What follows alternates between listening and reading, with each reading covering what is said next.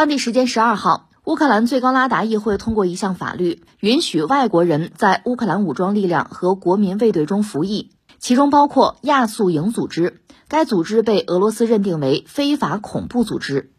哎呀，怎么说呢？这个新闻不祥之兆啊！我们讲不祥之兆啊，因为现在就俄乌战场，我们还看不到战争停下来的迹象。一方面，这不是乌克兰。说等于说是允许外国人吧，外籍人士加入乌克兰军队，这比之前就进了一步。之前呢是很多所谓的这个外籍人，主要是西方人吧，呃，以这种什么雇佣兵啊，或者说以呃志愿者的身份加入战争，就针对俄罗斯吧。那现在乌克兰方面直接就等于征兵的时候，外国人可以来了。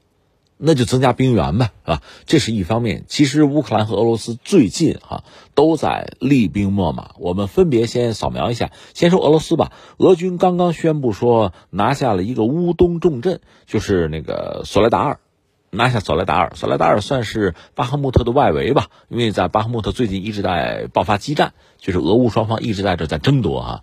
现在俄军说拿下这个重镇，当然说乌克兰方面并不认同。就说战斗还在继续哈，就嘴硬嘛。但是现在看来，俄军拿下的可能性似乎更大，这是一个阶段性的成果。当然，离呃这个区域的就是战斗的胜利还远，因为巴赫穆特还没有最后有一个结果。但总的来说，俄军现在似乎有了一些进展，这个不容易，因为一直以来焦灼哈。呃，特别是俄军其实完成过一次撤退，从赫尔松的撤退，撤过第聂伯河嘛，这个本身在政治上是一个极大的败笔。对吧？丢人现眼嘛，退嘛。赫尔松都已经攻投入俄了，现在你跑了，俄军跑了。但是在就是作战行动，从战争来讲，这当然实际上是一个妙招，就集中兵力嘛。呃，这这是很重要的一个妙招，这是苏洛维金完成的哈。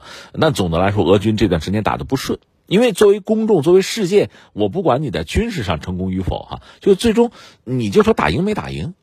在政治上，其实大家更为关注，因为军事上很多技巧啊啊战术思维，呃外人是不得而知的。所以俄罗斯在发动这个特别军事行动，这这十多个月了嘛，冲了一年了嘛，到现在似乎是一个僵局。这个僵局从政治上肯定是很被动。呃，不过刚才我们说在乌东重镇哈有一个小小的突破吧，这也算是算是成绩，呃，算是胜利。另外，更重要的，俄军换帅又一次换帅。从去年二月二十四号开始特别军事行动以来吧，俄军多次换帅，他的这个战略战术也多次在发生变化。特别是索罗维金上台，他本人是陆军出身，但是目前他真正的身份是俄罗斯空天军的司令官。他上台之后呢，实际上采用的方法和以前完全不同，就是利用俄军的算是空中优势吧，用导弹、呃无人机对乌克兰国内的很多基础设施进行攻击，比如说变电站、有发电厂进行攻击，给你断电，啊？让你整个通信啊交通不畅，给你搞这个东西。这个做法本身也不是他的独创。其实你看，美国在这些年发动的战争，比如说海湾战争之类的，哈，就是美军也喜欢玩这个东西，因为它有空中优势嘛。那苏洛维金本身作为俄罗斯空天军的指挥官，他在这方面当然也有他的能力和心得，所以他也这么搞。但这么搞并不意味着在地面的战线，俄军就能够反败为胜，还没有，或者说打破僵局没有。那现在这次换帅呢，是格拉西莫夫。成为总指挥，他是做了十年的俄军的总参谋长，所以他的威望啊，他的影响力肯定比索洛维金要高。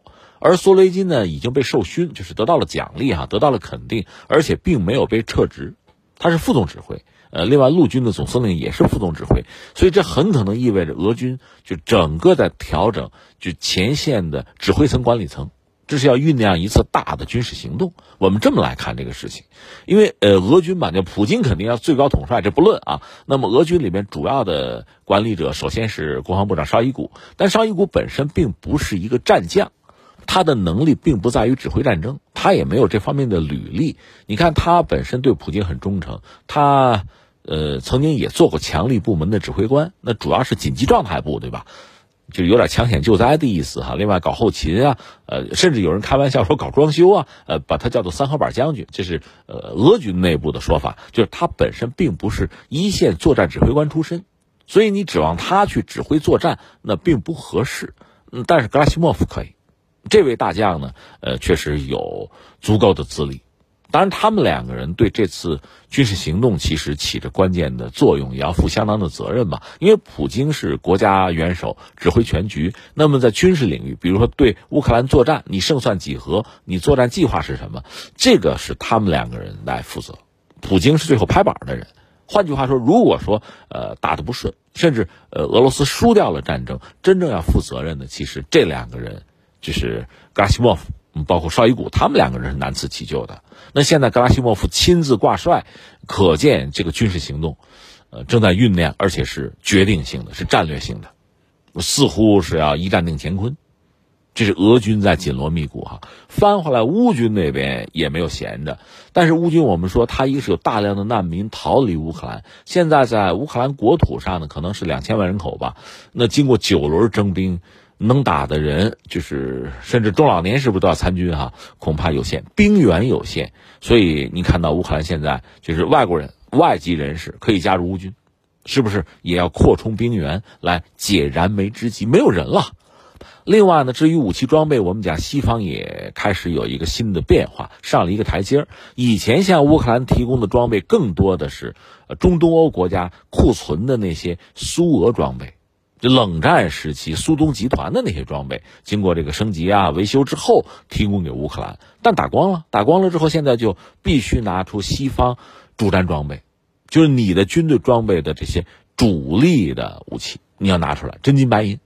所以前不久我们关注挺标志性的事件，就是德国在七十年代开始研发的那个豹二坦克，那个坦克，呃，在很多欧洲国家都有装备，但是你要把这个东西要交给乌克兰，需要。德国收开，因为你总要升级，要维护，对吧？零部件啊，这些东西是德国来做，德国同不同意？所以你看，波兰啊、法国都在逼德国，你得点头啊。那德国点头的可能性很大，因为他这个红绿灯政府里面，绿党占很重要的一块，是跟着美国人跑的。另外就是像美国啊、像法国、像德国，都已经决定向乌克兰提供步战车，呃，包括轻型坦克。这是我们现在看到的局面。还有一个消息是，英国要把自己的挑战者二，这是他目前呃陆军装备的中型坦克，要提供给乌克兰。他大概一提供就是十辆，十辆相当于一个坦克连吧。呃，如果是这样，那边呢，你比如像乌克兰提供豹式坦克，一提供是十辆，就一个连。这样下去的话，乌克兰很可能在很短的时间会凑出一个机步师，这会成为他陆军新锐，成为拳头部队。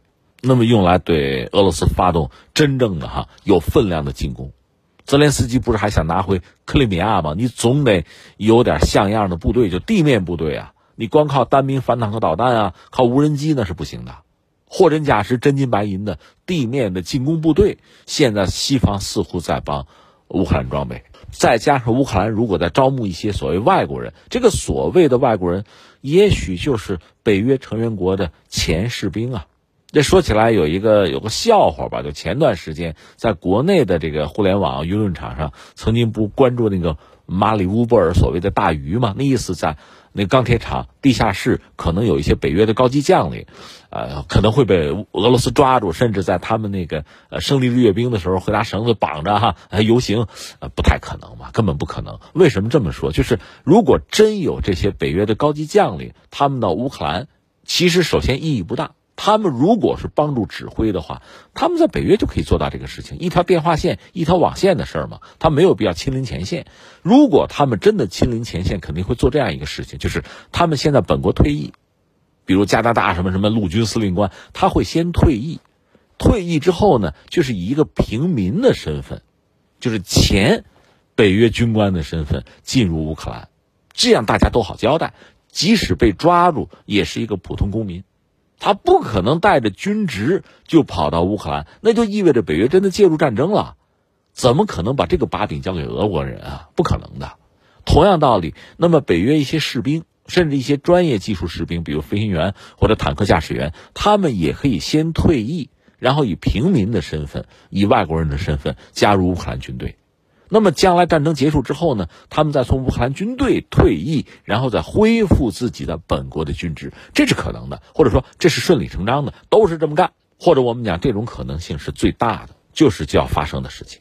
所以我们现在看到，或者说我们说这是不祥之兆，就是俄罗斯和乌克兰都在厉兵秣马，都在紧锣密鼓。准备着一次大规模的对决。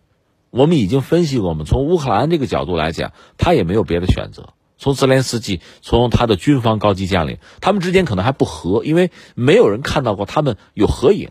泽连斯基经常去前线，但是没有高级将领陪同，这很独特哈。可能相互之间不认同或者不信任吧。但总而言之，呃，只要战争打下去，西方有援助，泽连斯基也好啊，呃，那乌克兰的这些军事将领也好啊，那存在的价值和必要性就足够大。而从俄罗斯这个角度讲呢，我个人觉得，从理论上讲，尽快的把战争停下来，对他才有利，就是不要再被西方消耗才有利。但是战争停下来难度是很大的。那只能通过战场上一次决定性的巨大的胜利，才能够逼乌克兰到谈判桌。